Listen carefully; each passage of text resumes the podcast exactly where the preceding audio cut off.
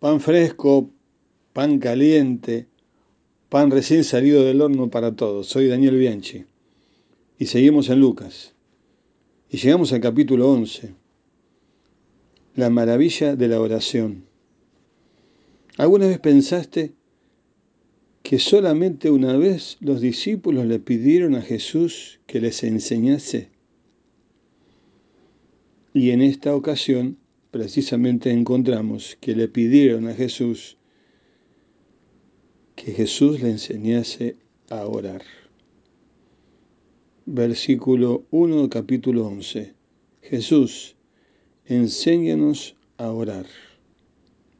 Y dicho sea de paso, parece también que Juan el Bautista era un hombre de profunda vida de oración, porque por lo menos algunos de sus discípulos que habían sido discípulos de Juan lo habían experimentado seguramente.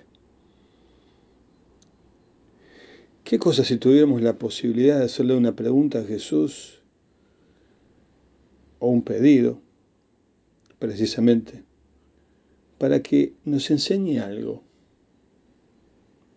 Me pregunto si estuviéramos ahora junto con este pan humeante y poniéndole mantequilla o algo salado, tal vez, y un café o un té o un mate, ¿qué le pedirías a Jesús que te enseñe? Jesús, enséñame a predicar.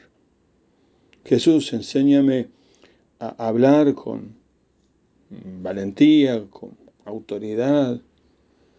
Jesús, enséñame a liberar demonios, expulsar demonios.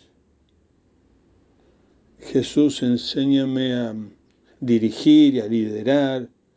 Jesús, enséñame a tener una iglesia grande. Jesús, enséñame una estrategia para... Los discípulos, en la única ocasión que le piden a Jesús que les enseñe algo, es enséñanos a orar.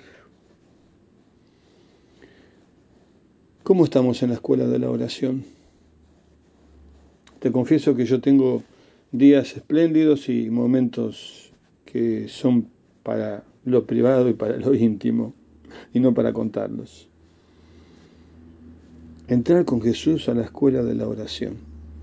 Esta oración modelo que habla de adorar y santificar a, Dios, de pedir su voluntad y hacer que se haga en la tierra de nuestra vida, de pedir por nuestras necesidades, de perdonar y de pedir su protección, es un modelo para nosotros. Jesús, enséñanos a orar. Hagamos esta oración en esta mañana.